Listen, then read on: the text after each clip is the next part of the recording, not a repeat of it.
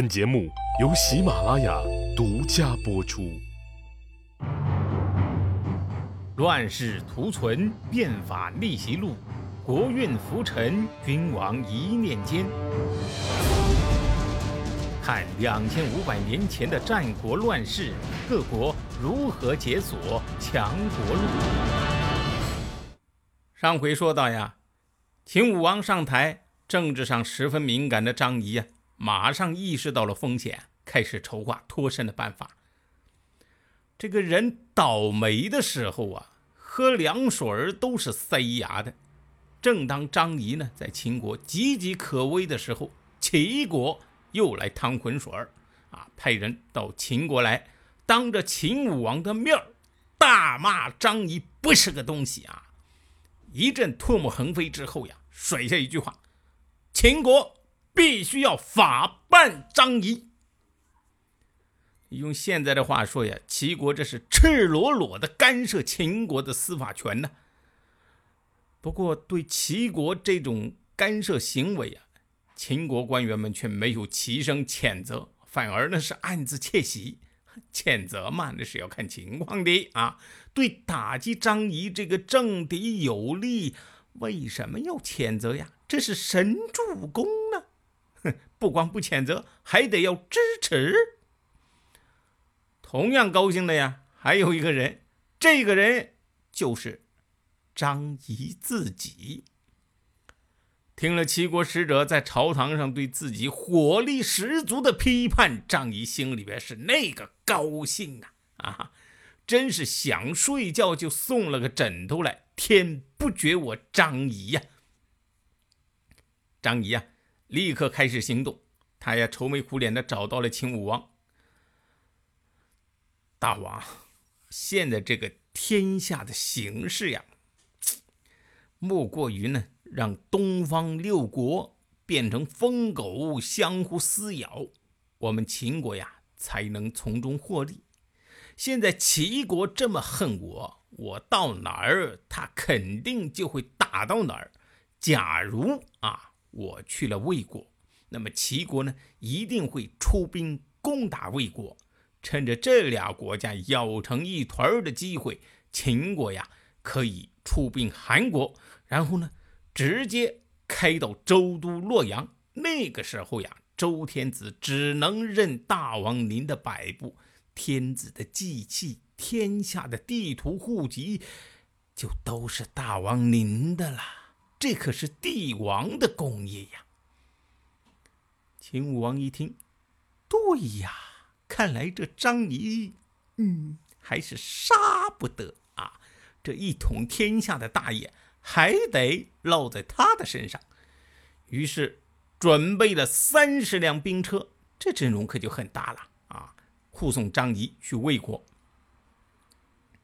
这个魏襄王一看这阵势，哎呀！对着手下大臣是一顿痛骂呀！你们哪些个混蛋，当初说张仪在秦国不受待见呢？啊，不造谣你们会死吗？啊，害得差点我们魏国失去这样的超级人才呀！啊，赶紧迎接张仪，并且呢让张仪做了国相。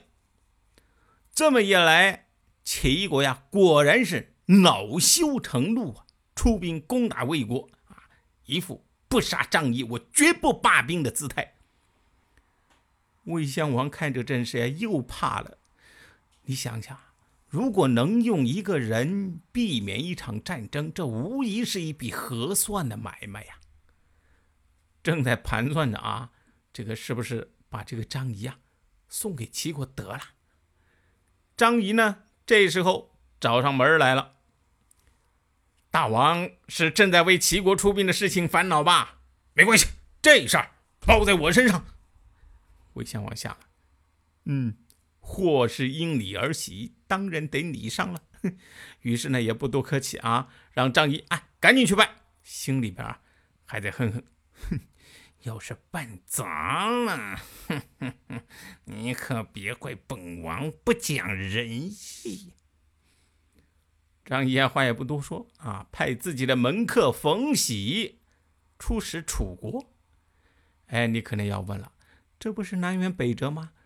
是人家齐国出兵，又不是楚国出兵，你跟楚国去干嘛呀你啊？这个呀，就是张仪高明的地方。他要是直接以魏国的名义去游说齐国呀，齐国肯定要跟他正面杠啊！这事儿必须由一个貌似中立的第三方出面才成啊。而这个时候的国际形势，有本钱能够在齐国面前说上话的，即只有这个楚国和秦国。秦国呢，本来就是啊带着坏水儿，肯定这个不可能指望。所以能够指望的呀，只有楚国。那么何以见得楚国就一定会出面呢？你可别忘了，楚国那可是张仪的老窝呀。楚国朝堂上到处都是他张仪的老朋友啊。而且呢，从楚国的国家利益来说，肯定不能坐视秦国挟持了周天子以号令天下，对不对？所以楚国呀，必须。送张仪这个人情，而且呢，楚国使者到齐国怎么说，张仪啊都培训好了，那就是实话直说。嘿嘿。于是楚国使者就到了齐国，从张仪为什么会到魏国，和秦武王是怎么商量的，就是吃准了你齐国会攻打魏国。然后秦国会怎么怎么怎么样啊？原原本本说了一通。这个齐王听了是浑身冒汗！哎呀，这事办的是太冒失了啊！又着了张仪这只老狐狸的道啊！我这么一打魏国，等于在秦王面前证明了张仪这个人很高明啊啊！而且秦王挟持了周天子，那对齐国同样是大大的不利呀！二话不说就把军队收回去了，撤撤，赶紧撤啊！就这样，张仪啊，在魏国站稳了脚跟，又做了一年的魏国国相，最终啊，老死在魏国。不得不说呀，张仪同志的一生是辉煌的一生啊！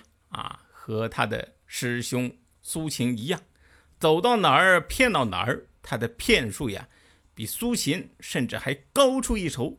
高就高在啊，被骗的人往往都知道张仪啊是在骗，但是呢，又心甘情愿地接受了他的骗。